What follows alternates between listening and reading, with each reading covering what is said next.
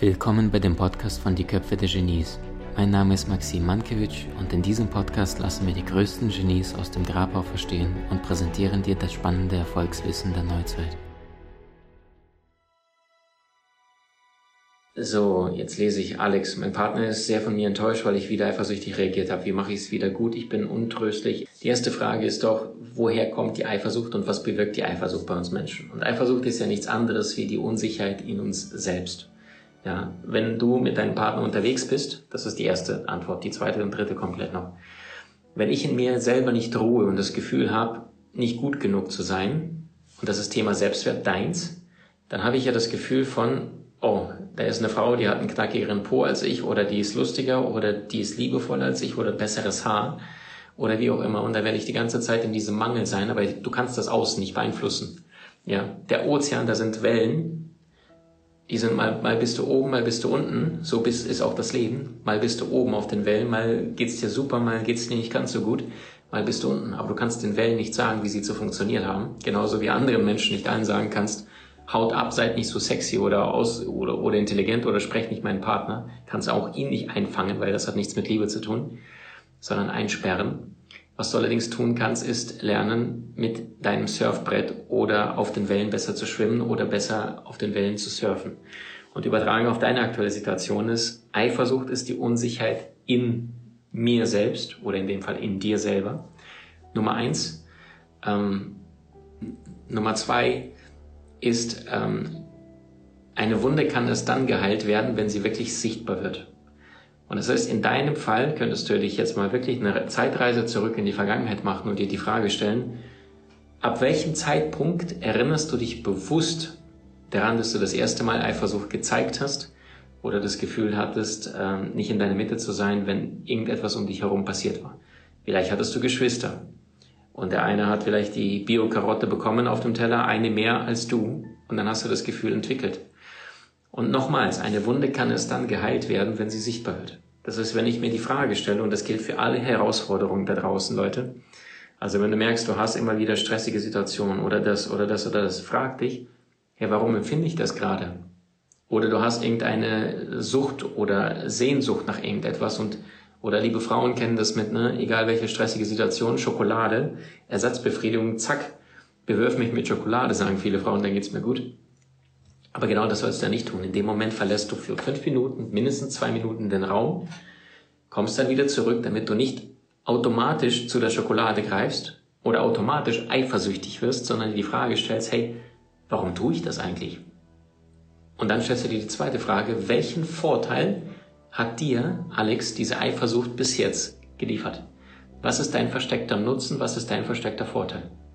Es könnte sowas sein wie, ich mache ihn blöd an, dann muss er sich rechtfertigen und dadurch manipulierst du auf unbewusster Ebene einen anderen Menschen. Ich sage nicht, dass du es tust, aber es wäre eine Option.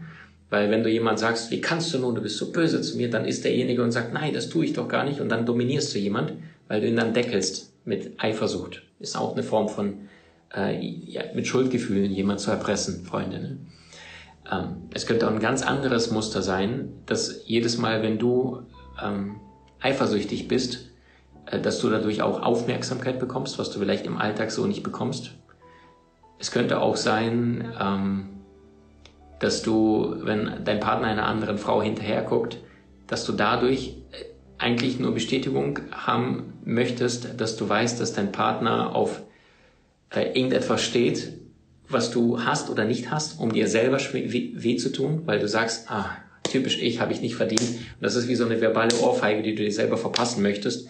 Weil jedes Mal, wenn du dann irgendwie dein Partner an einer Frau vorbeigeht, die blond ist oder eine besondere Figur hat, so ein Hintern, dass du dann unbewusst schon erwartest, jetzt guckt er wieder drauf und ich habe nur eine kleine Figur, kleinen Hintern oder eine ganz andere Haarfarbe und das bin ich eh nicht und jetzt kannst du wieder, das, der Schmerzkörper, der schreit wieder und sagt, ah, ich habe es wieder versaut, versaut, ich krieg wieder nicht die Liebe, ja. Und der Schmerzkörper, der kriegt auch dadurch so ein bisschen, er wird gesehen und dann kann er wieder dann rebellieren und dann kann er sagen, wie kannst du nur, du bist so ein Schwein und wie all die anderen. Das fühlt sich ja für einen kurzen Moment lebendig, weil du darüber hast halt die Kontrolle.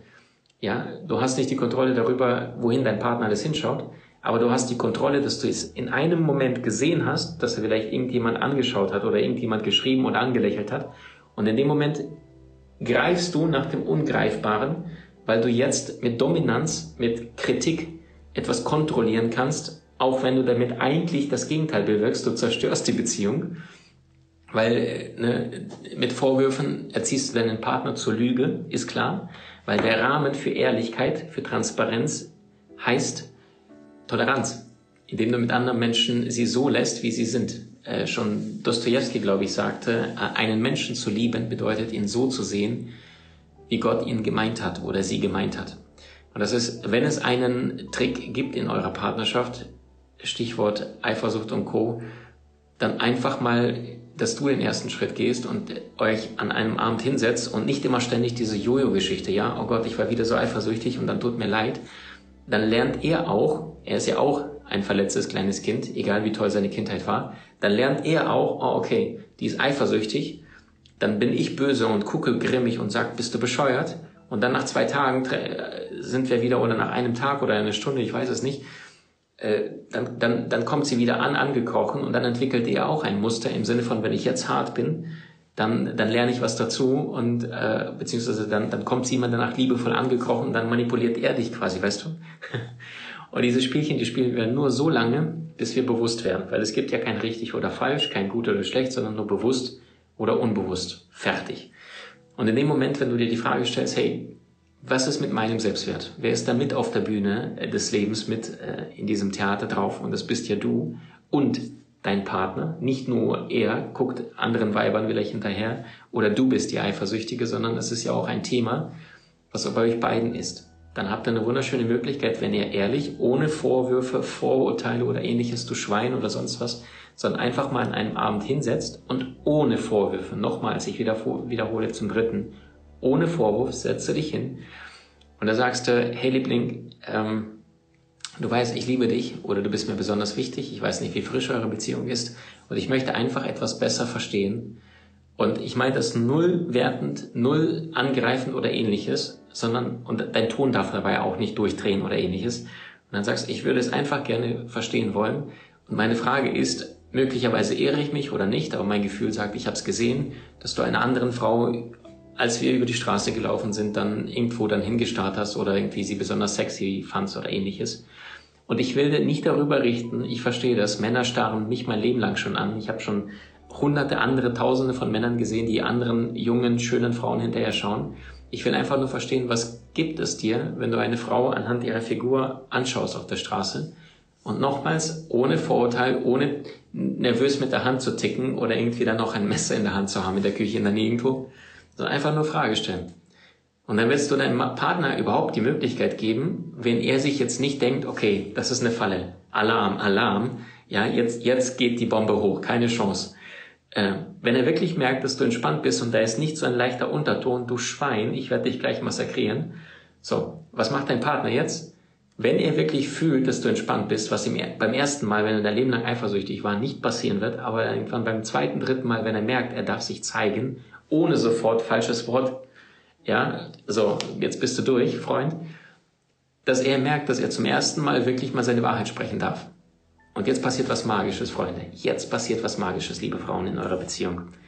Jetzt hat nicht der Mann das Gefühl von, ich habe meine coole, kleine, lustvolle, versaute, wie auch immer Welt oder ähnliches, sondern ich darf so sein, wie ich bin. Sie will mich gar nicht kontrollieren, sie will gar nicht mir die Welt wegnehmen, sie will mir gar nicht irgendwas ausreden, sondern sie will nur meine Welt verstehen. Und jetzt passiert Folgendes, der Mann ist der Boxer und der Gegner in dem gleichen Boxring zugleich.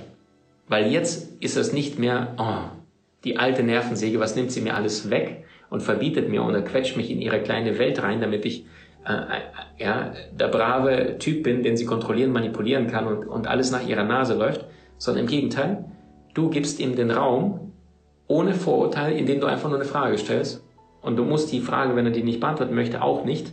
Aber bitte glaube nicht, dass das ihn nicht mental beschäftigt, wenn er merkt, dass du wohlwollend da bist, voller Liebe, ohne Verurteilung. Weil die höchste Form der menschlichen Intelligenz ist die Fähigkeit zu beobachten, ohne zu bewerten, hat schon Tagore erkannt.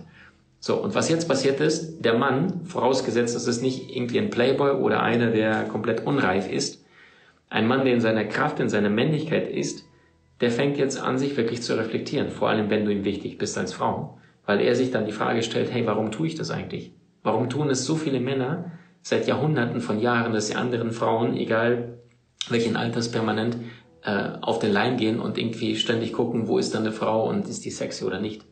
Und plötzlich fängt sich an, der Mann mit sich selber im Ring zu hinterfragen, weil du ihn nicht mehr dazu drängst. Plötzlich gibt es kein, äh, kein, kein Gegenpart, gegen das er kämpfen muss, sondern er erkennt seine eigenen Schatten und Wölferanteil in sich selber und stellt sich ehrlich zum ersten Mal die Frage, hey, warum tue ich das eigentlich? Was ist mein Nutzen und möchte ich das überhaupt?